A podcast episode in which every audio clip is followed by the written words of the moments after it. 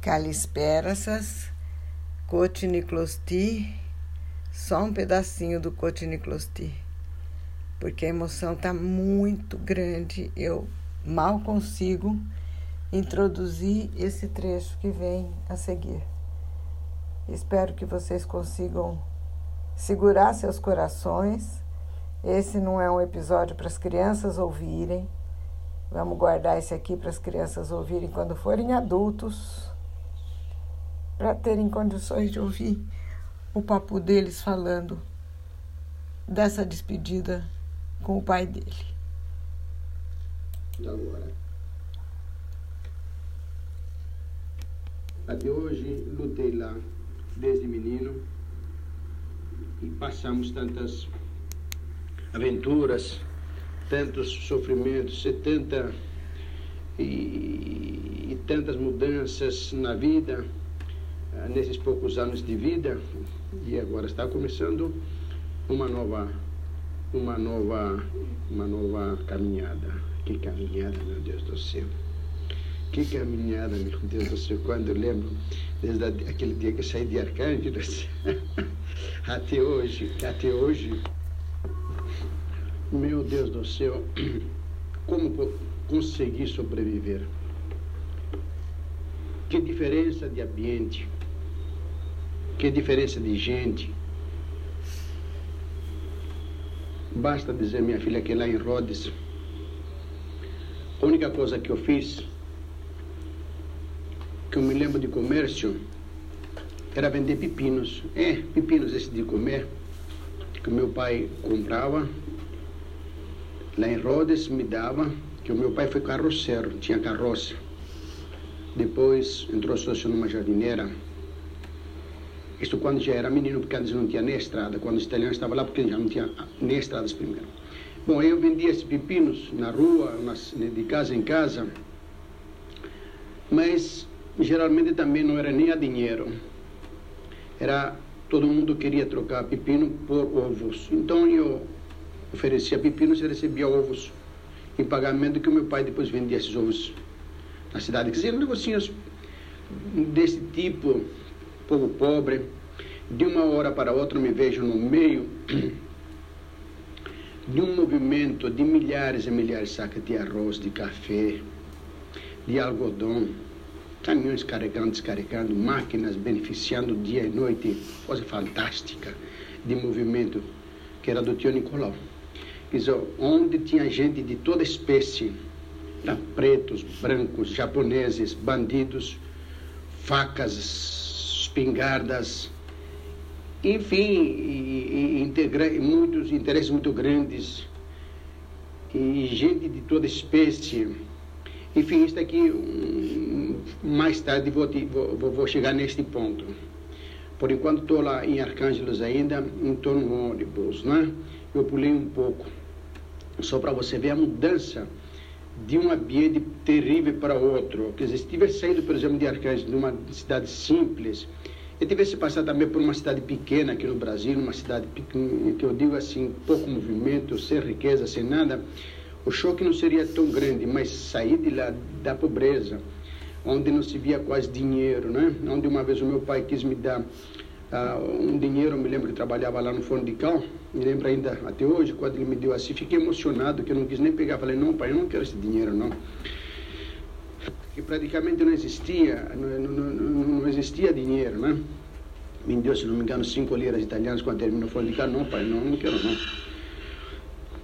Então, o, o choque, a mudança foi muito grande, muito grande mesmo, mas, graças a Deus, apesar de tudo, sobrevivi, sobrevivi. Sofri, passei por muita coisa, por muitas injustiças, traições, etc., mas graças a Deus. E eu só penso de vez em quando, hum, quando penso como, como sair disto aqui, eu penso, também volto meu pensamento outra vez quando era menino, estava num, num depósito de água, mas fosse uma piscina assim, uma espécie de um depósito de água grande. E olhando assim por cima, caí, acabei caindo dentro da piscina. Dentro desse depósito de água, que era, eu não sabia nada, era menino ainda, mas me bati, pulei, pulei, me bati, me virei, acabei saindo, meu pai viu de longe, me ia correndo. Quando meu pai me viu, ele saiu eu vi meu pai, pensei que ele ia me bater porque estava com uma vara. Eu saí correndo. E ele gritou, não meu filho, vem cá, para aí, não vou te bater não, para aí. Eu parei, chegou lá, ele me mediu. Diz, eu quero só medir com esta vara para saber para, como é que você conseguiu desta sabe, sair desta água. Só isso que eu quero saber, meu filho, como é que você conseguiu sair desta, deste depósito de água. E sempre que eu passo, sempre que eu me lembro da, da minha vida, eu, eu, eu, dou graças a Deus e eu fico assim, satisfeito comigo mesmo e, e admirado. Falei, puxa, como consegui sair ainda, sair dessas coisas ainda, né? Em todo caso, então vamos postar, vamos dizer ainda que estou, estou, estou, estou em Arcângelos ainda, né? Parece que parei neste, neste peguei o ônibus, uma jardineira. Essa jardineira foi para Rhodes. Lá em Rhodes sozinho agora, não tem ninguém para me acompanhar, coisa nenhuma. Vou lá no porto onde que o navio, que vai para Atenas, olha, o navio é aquele lá, que está lá, no mar, não encostava. Primeiro o navio não chegava no cais, ficava bem, no, bem mais para dentro e a gente ia aqui com uma canoa. Falei, como a gente chega lá? Diz, olha, tem que pegar esta canoa aqui, aí os outros também vão entrar naquela canoa. Então, vou lá eu, com a minha matula lá, dentro da, da, da, da, da, canoa, e, inclusive, eu levei uma pedra junto comigo, porque dizia, disseram lá, sempre dizia, dizia, dizem até, hoje, se a gente viaja para um lugar de, né, pelo mar, é só jogar uma pedra no mar na hora de sair, na hora que está andando no mar, jogar uma pedra para trás, dentro do mar, que nunca mais vai voltar neste lugar.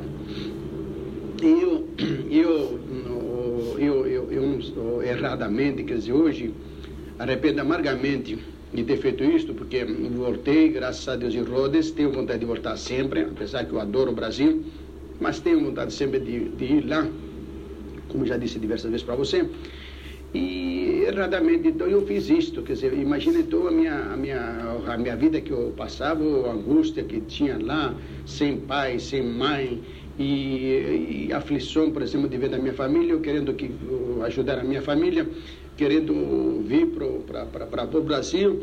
Então eu joguei uma pedra para nunca mais voltar no mar. Enquanto esta canoa encostou no navio, entrei no navio sozinho, fui para Atenas, fui procurar o meu pai na casa dele, que tinha endereço. Fiquei uns dias com ele, que passei, graças a Deus, maravilhosos com, eles, com ele. Foram dias inesquecíveis que eu passei com ele. Está constantemente na minha mente, o meu pai, lá. Ele me comprou minha passagem, me deu o passaporte brasileiro, porque ele conheceu lá, foi lá na embaixada brasileira, mostrou uns documentos que eu tinha nascido aqui, deram um passaporte brasileiro, me comprou, comprou um terno que eu não tinha terno nenhum, comprou um terno e me deu um dinheirinho inglês. E bom, meu filho, você assistiu, você quis ir, você quer ir, vai com Deus, mas tem uma coisa, não procura seu tio lá. Não procura seu tio lá porque ele não quer ninguém lá. Ele quer, queria que você ficasse aqui. Tá bom, pai, eu não vou lá procurar o meu tio, não. Eu vou para o Brasil, vou para minha terra. Tá bom, meu filho. Eu acho, eu sei, eu sei, meu filho, que esta aqui é a última vez que eu vejo você. Em todo caso, você, você não esqueça dos seus irmãos, da sua família. Você vai lá, Deus te ajude, Deus te ajude, te abençoe. Se vira lá e você não esqueça, não esqueça dos seus os irmãos e vai com Deus. E eu fui pegar o navio, meu pai no cais, se despedindo de mim. Veja até agora, não sai da minha mente, ele assinando com a mão, e o navio indo, indo embora. A última vez que eu vi ele, nunca mais. E eu fico muito emocionado, Helena, porque eu sempre quis pegar o meu pai, deixar ele comigo, sem trabalhar.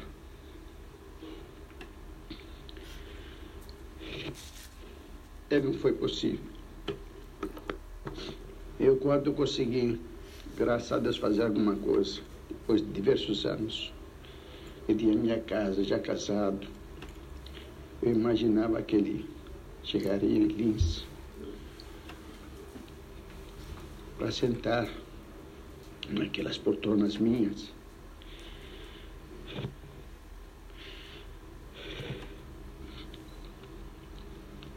Tomar, tomar o seu uso que ele gostava.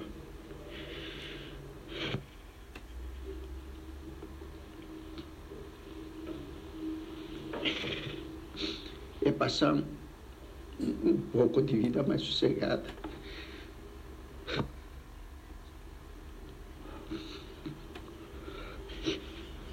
Descansar daquela vida desgraçada que ele passou.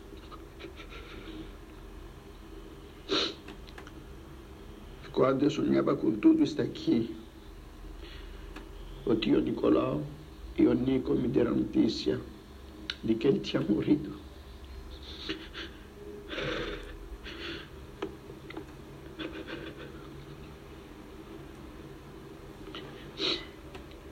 Eu quase enlouqueci.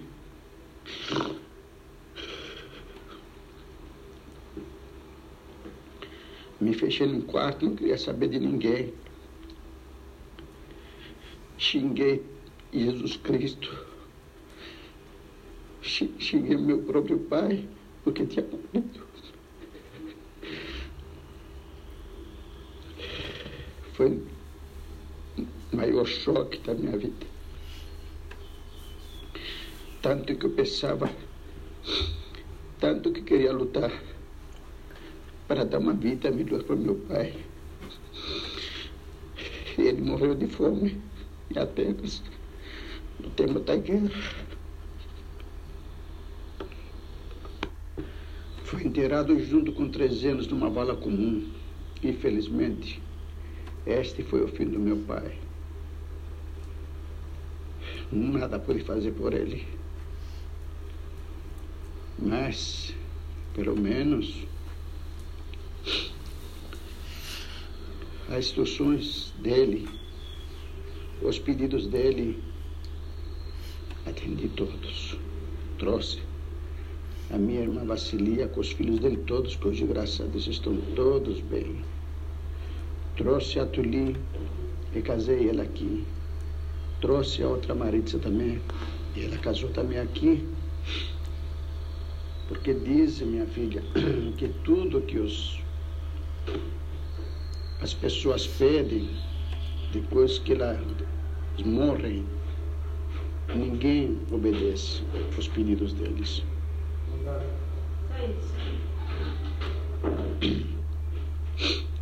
Diz o grego, diz o grego,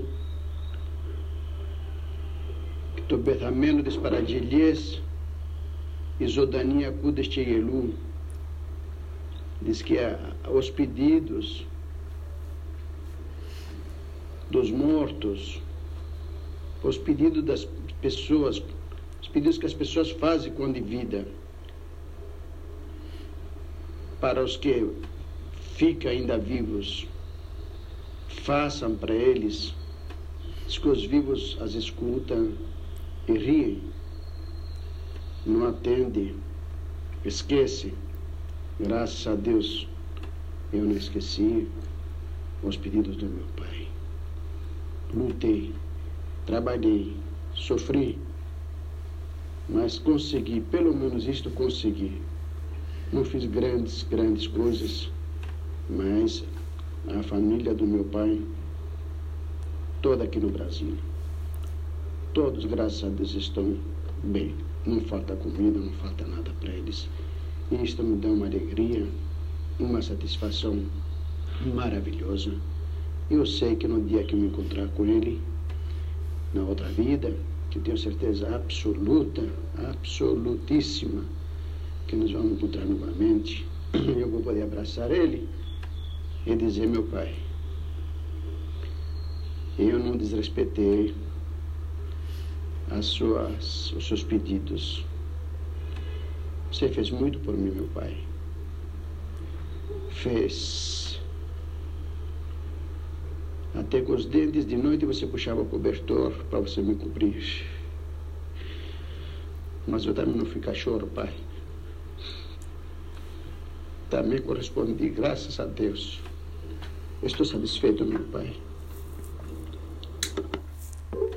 Aliás, meu pai não fui só eu, não. Foi o Nico também, o meu irmão maravilhoso, aquele homem maravilhoso. Graças a Deus, Pai. Coração de menino, coração maravilhoso, meu Pai. Ele, você estava em vida ainda, Pai. Felizmente, quando você viu o Nico sair de lá da, da Grécia para vir aqui para o Brasil. Ele também ajudou, meu pai. Nós gastamos tudo que nós tínhamos, logo que terminou a guerra. Tudo que nós tínhamos, ainda que não tínhamos, pegamos emprestados. Emprestado, mas graças a Deus veio aqui. Nico ajudou, fez o possível, com toda a alegria. Nunca teve a menor dúvida entre nós se nós teve o que nós tínhamos que fazer.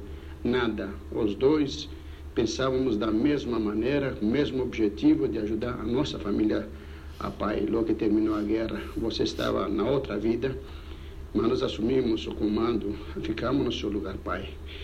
E nós trouxemos. E depois, felizmente, meu irmão foi. E eu fiquei. Continue, continuei, continuo e continuarei até o resto da minha vida. Sempre obedecendo a sua orientação, Pai. O seu sacrifício, não foi em vão. Não. Continuamos unidos, graças a Deus, um amor maravilhoso, eu com as minhas irmãs, com os sobrinhos, algumas tristezas, algumas coisas, mas sempre todos no, unidos, sempre com muito amor e sempre um pensando no outro, Pai. Bem, agora, bem, agora vamos voltar outra vez eu estou, se não me engano, no navio, é isto mesmo. No navio, meu pai se despediu de mim e a última vez que eu vi ele, por isso fiquei emocionado. E tudo bem, mas vou deixar assim mesmo, não vou apagar tudo isso aqui, não vou desmarcar, vou deixar desse jeito mesmo que eu fiquei emocionado para você saber dos meus sentimentos com meu pai. Então, aí entrei no navio, pai assinando, acabou o pai, nunca mais vi. Navio avançando, avançando. Porque você ficou com a fita, mas parece que a última que eu falei foi.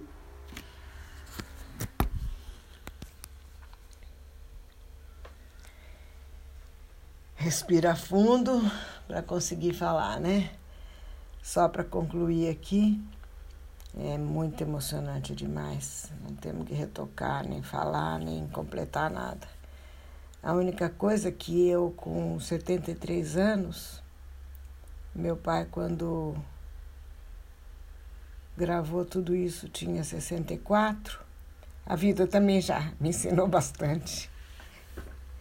E eu tenho dito sempre e repito: esse amor tão grande que liga o, o filho ao pai e à mãe, muitas vezes a gente pensa que não faz o suficiente pelo pai, desejaria ter feito mais ou pela mãe mas o que cada um vai tirar suas lições agora, mas para mim sempre foi claro, sempre ficou clara a lição de que o que a gente deve aos nossos pais, sim, retribuir sempre o máximo que a gente puder, mas o que a gente deve mesmo a eles, a gente vai pagar fazendo pelos netos deles. Entendeu? Tudo que puderem fazer pelos seus filhos, o amor que puderem dedicar, é aquilo que eu, eu Helena, hoje entendo. Porque nunca um amor de filho é suficiente para se sentir retribuindo aquilo que o pai fez e que a mãe fez. Mas, como pai e como mãe, podemos fazer sim pelos netos deles, que é isso que a vida pede para nós.